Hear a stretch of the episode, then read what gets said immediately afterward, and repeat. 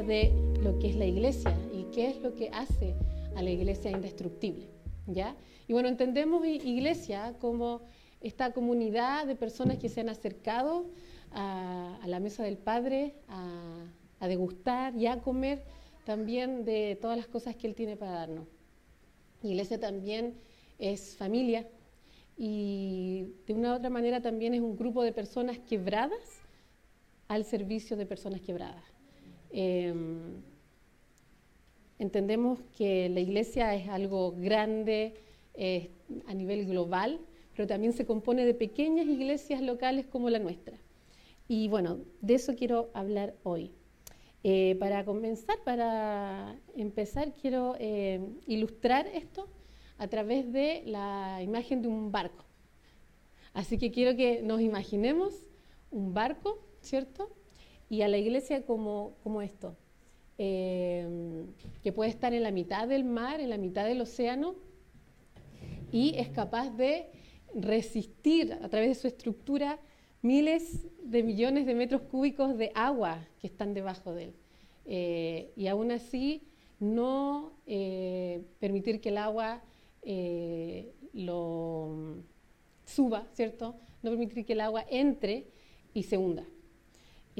Ahora, ¿cómo es posible que un barco imperfecto pueda resistir toda esta presión? Entendiendo que, como dije recién, somos un grupo de personas quebradas también. Entonces, ¿cómo un grupo de personas quebradas y también tan distintas entre nosotros todos venimos de distintas historias, distintos contextos, realidades, incluso países. Entonces, ¿cómo lo hacemos para soportar esta presión? Y con presión me refiero sobre todo a las presiones eh, del día a día, esas que tienen que ver mucho con, con esa naturaleza que a veces quiere colarse, eh, esa naturaleza que a veces todavía está tratando de dominarnos que es todo lo que tiene que ver con eh, nuestro orgullo, ese ego que muchas veces se quiere imponer. Em, es una naturaleza que muchas veces nos lleva a ponernos a nosotros primeros que a otros y con eso también eh, el orgullo termina dividiéndonos. Entonces, ¿cómo? ¿Cómo lo hacemos para soportar la presión? Em, yo creo que todos conocen la historia de este barco famoso, eh, el más famoso de todos, yo creo, que en su momento fue el más grande, pero bastó solo un hoyo en su estructura, hecho por un iceberg, ¿cierto? Para que esta mole de toneladas y toneladas simplemente se vaya al fondo del mar. Em, e-, eso mismo es lo que muchas veces nosotros vivimos. Em, si no estamos em, atentos a estos agujeros en nuestras vidas, agujeros que podemos portar como iglesia, entonces es un peligro que podemos vivir. y bueno, volviendo a la pregunta, ¿cómo lo hacemos? Eh, porque donde hay grupos de personas vamos a vivir con estas presiones, con estas inclinaciones a la división y a todo lo demás. Lo hemos vivido en iglesias y, como el árbol no estamos tampoco exentos de vivir este tipo de realidad porque es parte de, nosotros, de nuestra humanidad. Entonces, eh, para mí, yo creo que el secreto está en, una palabra. Y voy a ir derechito a ella, no le voy a dar vueltas. Voy a leer primera de Pedro 4.8. Lo más importante de todo es que sigan demostrando profundo amor unos a otros, porque el amor cubre multitud de pecados. Entonces, ¿cuál creen que es esa palabra eh, escondida? ¿Cuál es la respuesta? Amor, ¿cierto? Eh, y bueno, podemos decir amor, amor, es como una palabra tan manoseada. Y el hecho que decir que es manoseada también está como manoseado. Pero no por eso eh, vamos a dejar de hablar de esto. Al contrario, porque está tan manoseada, porque está tan manipulada, es que tenemos que hablar de amor en el sentido real que tiene. Em, así que amor, en, el idioma original, como se está usando en este versículo, en el griego es ágape, eh, que significa amor incondicional y reflexivo, y reflexivo, en el que el amante tiene en cuenta solo el bien del ser amado. También tiene que ver un poco con la otra palabra griega que es caris, que significa gracia, favor inmerecido, misericordia. Y justamente este amor es el que, con el que Jesús, con el que Dios ha demostrado amarnos. Él, eh, sabemos que con el amor que nos amó no fue un amor superficial, no fue un amor simplemente de cariño, Él se entregó, Él también sacrificó y buscando nuestro, nuestro bien, lo hizo por nuestro bien. Entonces, em, podemos entender que Él también nos llama a este amor, al amor ágape, que no es un amor que es solamente romántico, como decía, no es un amor que es solamente eh, superficial, sino que de verdad em, busca el bien del otro, a veces por encima también del nuestro, si es que tenemos que entregar. Porque al final, si amamos solo a los que lo merecen, los que nos hacen bien, entonces, como también dice la ¿qué mérito tenemos? Por eso eh, Dios hace tanto hincapié en el amor, porque es lo que al final es la respuesta a, todas estas cosas de las que estoy hablando, a, la naturaleza que siempre nos lleva a ponernos en primer lugar. Em, entonces, cuando hay pecados que cubrir, y en este sentido podemos ver cuando hay hoyos que tapar en nuestro barco, ahí es donde podemos hacerlo a través de este amor, porque cubre multitud de pecados. Em, bueno, entendemos que si deliberadamente nos saltamos esto y somos negligentes y simplemente eh, los hoyos que están entre nosotros los dejamos pasar, inevitablemente vamos a ver que también va a subir el agua. ¿ya? Eh, somos una iglesia aquí en el árbol que de a poquito ha ido creciendo en distintas áreas y yo a mí yo ya la amo y sé que muchos también se sienten así. ha sido un tiempo súper lindo. Em, eh, donde realmente eh, ese cariño y amor que existe entre nosotros ha hecho que también disfrutemos de, ser parte. Pero tenemos que tener en cuenta que sin el amor ágape entre nosotros, en realidad no somos distintos a ningún otro, a ninguna otra comunidad. Este lugar no es distinto a ninguna otra. Entonces, em, si se rompe el vínculo entre algunos de nosotros, ¿ya? estamos dejando entrar agua. Y necesitamos poner atención. Hay una película que vi el otro día que decía, estadísticamente, las bandas no fracasan, se dividen. Parece que está acoplando un poquito el micrófono. Eh, y la verdad es que creo que este también es uno de los mayores peligros para la iglesia, eh, porque tal vez eh, no se va a venir abajo porque nos falta algo, porque no tenemos algo que entregar, porque no tenemos valor como iglesia, sino por la separación entre nosotros. Em,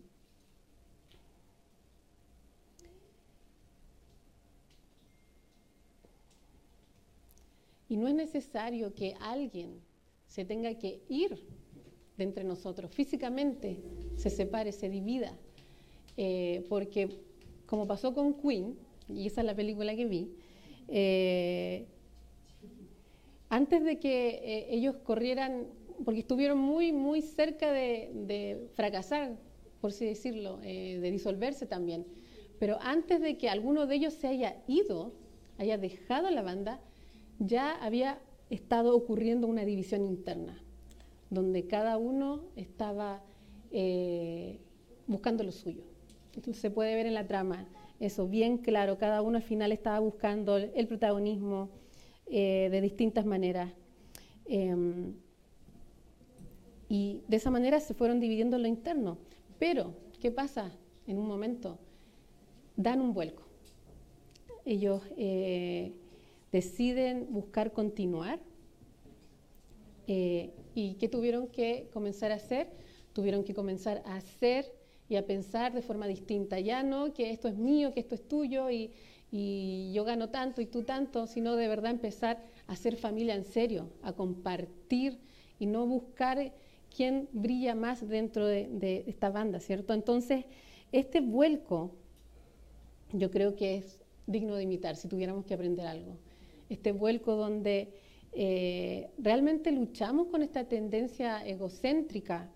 Eh, y bueno, voy a volver a este punto, al tema de luchar contra eh, esta tendencia que tenemos, pero primero quiero detenerme en una segunda cosa esencial que se puede rescatar de algo como una banda como esta fue que desde el principio ellos creyeron en su potencial eh, y se pusieron de acuerdo y fueron un tremendo acierto para la humanidad en el sentido de, arte, en el sentido de eh, creatividad. Eso no, no, se puede negar. Entonces, eh, como digo, yo no, no puedo dármelas de fan, porque no sería Barça, no, no, soy fan de Queen, no, no tengo tan elevada esa parte, pero sí reconozco la excelencia de lo que hicieron. Entonces, em, en un momento a ellos se les preguntó de qué los hacía diferente al resto. Y ellos dijeron que eran una banda de personas inadaptadas que cantaban para gente inadaptada y eso lo hacía como pertenecer y eso le da pertenencia y eso los hace una familia. Eh, yo creo que el potencial de la iglesia es mucho mayor. Como decíamos, es eh, un grupo de personas quebradas, al servicio de personas quebradas. ¿Y esto qué quiere decir? Eh, quiere decir realmente que hemos llegado como somos, pero también hemos dejado que, que Dios haga una obra en nosotros, que Dios realmente haga una transformación, haga una restauración, que traiga eh, restauración a nuestras vidas, que traiga eh, paz real, seguridad real, esperanza real, no fantasía, amor real y no imitación de amor, que es lo que muchas veces vemos alrededor, identidad real y no lo que a veces quieren decirnos que somos. Eh, entonces no es menor lo que tenemos, lo que portamos, sobre todo porque esto que recibimos también podemos darlo, podemos multiplicarlo y llevarlo más allá. Entonces lo que portamos nosotros como iglesia no es solo entretención, es vida. Entonces, vale la pena realmente detenerse y ver y creer en el potencial que tenemos. Em, es urgente creer y cultivar esto que Dios nos está dando. Em, y esto también conecta con lo primero que decía hace un ratito, que dije que iba a volver, la lucha contra la tendencia que tenemos al ego al orgullo, a ponernos a nosotros primero. Em, al cultivar también día a día la naturaleza de Jesús en nosotros, entonces em, esta otra naturaleza que nos lleva a la división, que nos lleva al ego, también empieza a retroceder. Eh, es así como funciona. Eh, mientras Jesús crece en nosotros, lo otro no es una, fuerza mental, no es una cosa que simplemente se aprende, es algo que, va creciendo en nosotros al cultivarlo. Entonces, si tenemos esa tendencia, eh, y todos la tenemos, porque humano que existe nace así, em, podemos estar seguros que al cultivar nuestra relación con Jesús y su naturaleza nosotros, eh, podemos cada vez eh, parecernos más a Él y hacer retroceder el egocentrismo y la división. Eh, es de Jesús de quien aprendemos el amor ágape. Es solo de allí, no, no nace de nosotros. Y es justamente lo que necesitamos para ser un barco seguro, eh, donde no existe entre nosotros culpas eh, sin perdón, donde no existen cosas pendientes, donde no existen murmuraciones, celos, porque realmente aprendimos a amar como Él ama y cubrir también donde el otro se equivoca, porque de que nos vamos a equivocar aquí, todos nos vamos a equivocar, entre nosotros incluso. Entonces, eh, todas estas cosas, raíces de amargura, como digo, celos y todo eso, componen estos agujeros en el barco que realmente nos pueden llevar al fondo. Pero hay, hay una, una manera, como decía, que es el amor ágape para cubrir esa multitud de errores. Em, no se trata solo de pasar tiempo juntos, de tomar cafecito, y compartir, eso es súper bacán, es súper bueno, es necesario, es algo esencial en nuestra vida de comunidad, pero no dejemos de lado que sin el amor ágape, si no lo tenemos, en realidad, como decía, no somos distintos a, otras comunidades. Y, la verdad es que eh, el amor al, que nos invita Dios es un amor activo, que toma la iniciativa.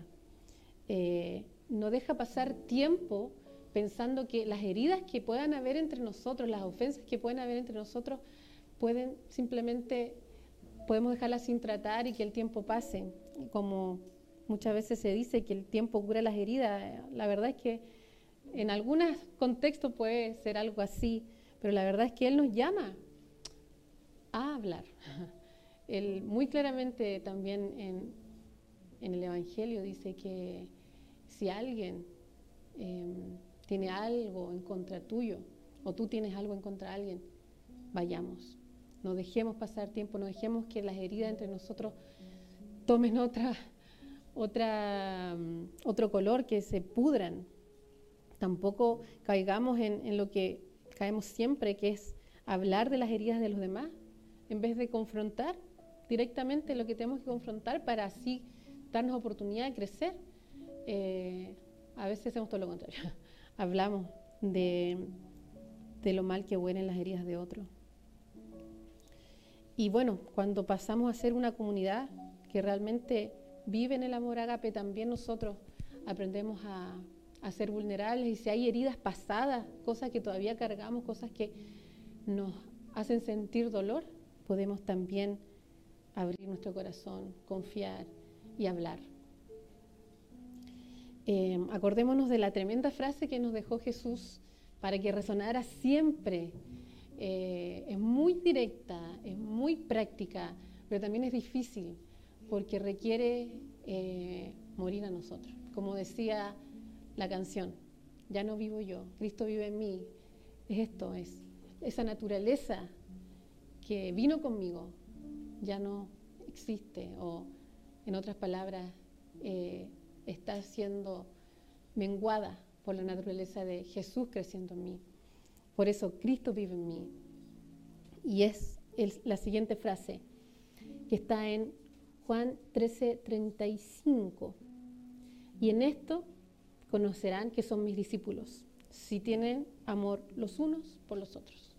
Es súper sencilla, es súper clara, pero nos olvidamos. Como digo, eh, nos vamos en cualquier cosa, eh, nos preocupamos de toda una cáscara, muchas veces como cristianos, eh, un montón de cosas externas que tenemos que hacer, y esto, que es lo que él dijo, que nos van a conocer por esto, eso lo dejamos de lado, porque requiere morir. Y a veces no es fácil. Entonces, eh, de nuevo, sin ágape no somos nada. Eh, el ágape es el combustible de nuestro barco, lo que nos impulsa, es la provisión de nuestro barco, lo que llevamos a otro y es también, en definitiva, eh, lo que cubre esas grietas, los agujeros, los hoyos, para no permitir que este barco se hunda. ya con esto termino. No sé si han escuchado la Torre de Babel. Eh, la Torre de Babel, ¿cierto? Esta torre que hace miles de años eh, un grupo de hombres y mujeres empezaron a construir porque querían llegar al cielo en el sentido de ellos alcanzar la divinidad por su propia cuenta. Fracasó porque si bien habían creído en su potencial, ellos sí, ellos sí creyeron en su potencial, dijeron, vamos a hacer esto y lo comenzaron a hacer. Ellos sí estaban unidos, estaban en un mismo propósito, pero no estaban con Dios, al contrario, ¿cierto? Y fracasó. Ahora, nosotros tenemos a Jesús. Jesús es parte de nosotros. ¿Qué pasaría si creemos en el potencial que Él nos dio y más encima nos unimos realmente con amor a Agape? Eh, yo creo que realmente podríamos ver cosas grandes y creo que en realidad la historia ya nos ha dado destellos de cómo es. Si leemos historia, si vamos a, las páginas de la historia que se ha escrito, eh, historia universal, por así decirlo, vamos a ver que la iglesia sí han habido épocas donde ha brillado y sigue haciéndolo, pero a veces ha sido súper visible y realmente ha traído un montón de luz a la gente. Eh, hoy nos toca a nosotros, esta es nuestra generación y a nosotros, en nuestras manos está el brillar o simplemente pasar desapercibidos porque no entendimos a lo que nos llamó Él. Em, así que, ¿qué nos detiene como árbol? O en tu iglesia local, donde, si tú me estás viendo de otra iglesia o alguien de aquí también pertenece a otra iglesia, ¿qué nos detiene para vivir esto? Y para cerrar, eh, dos pasos prácticos para que así nos vayamos con no tanta teoría, sino a ver qué podemos hacer. Primero, yo diría intimidad. O sea, es algo que vamos a seguir insistiendo siempre porque intimidad significa la cercanía que buscamos con Él, el, poder realmente recibir directamente de Él, no de una religión, sino de Dios mismo que quiere revelarse, que quiere comunicarse, que quiere enseñarnos, guiarnos, revelar su amor por sobre todas las cosas. Em, nada reemplaza ir a la fuente. Si queremos amor ágape, no lo vamos a encontrar en ninguna otra parte que de donde es la fuente de este amor. Entonces, intimidad.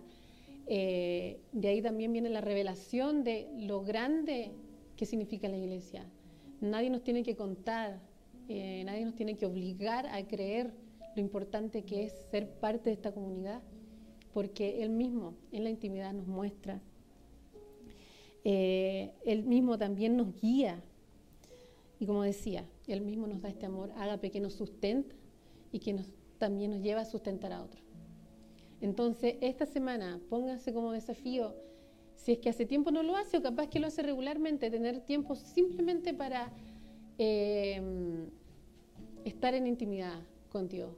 En otras palabras, buscarlo, acercarse de la manera que ustedes crean que pueden explorar su intimidad, eh, en silencio, leyendo o cantando, dando un paseo y reflexionando en él pero que sea solo para Él.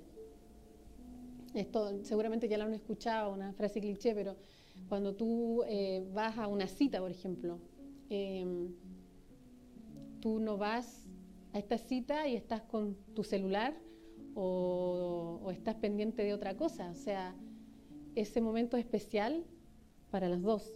Y por eso, en esta búsqueda, esta semana, que tengan de Dios, que sea solo para Él ese momento. Elijan un día, una hora, ojalá un tiempo suficiente para no estar apurado y, tengan ese tiempo. Y, segundo y último, apertura. Se puede llamar así o se puede llamar hablar.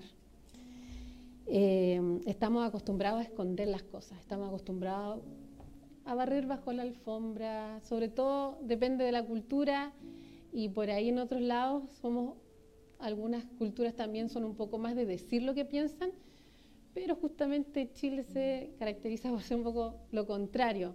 Tenemos que quitarnos esas cosas que no nos sirven. Realmente eh, aprender a hablar, obviamente sin ir al choque, buscando simplemente defendernos, no importa qué pase con el corazón del otro. Estamos hablando de hablar para arreglar las cosas, para en medio de este amor poder seguir caminando juntos. Entonces, si hay cosas entre nosotros, si por ahí todavía hay alguna herida, hay algo, hay ofensa, esta semana propónete acercarte a esa persona, hablar. Eh, y, bueno, pide amor, pide amor ágape para que no sea simplemente desquitarse, sino buscar reconciliación real. Y si hay cosas tal vez heridas de antes, que no tienen que ver con entre nosotros, pero hay dolores de otras situaciones o lo que sea, que también has guardado en tu corazón y no has tenido apertura acerca de ellas, también te invito a que esta semana te atrevas a hablar, que te acerques a alguno de nosotros, eh, para eso estamos, para acompañarnos, para cargar nuestras cargas unos con otros y realmente em, poder ser la comunidad que Él nos llama a ser, donde realmente eh, tenemos familia.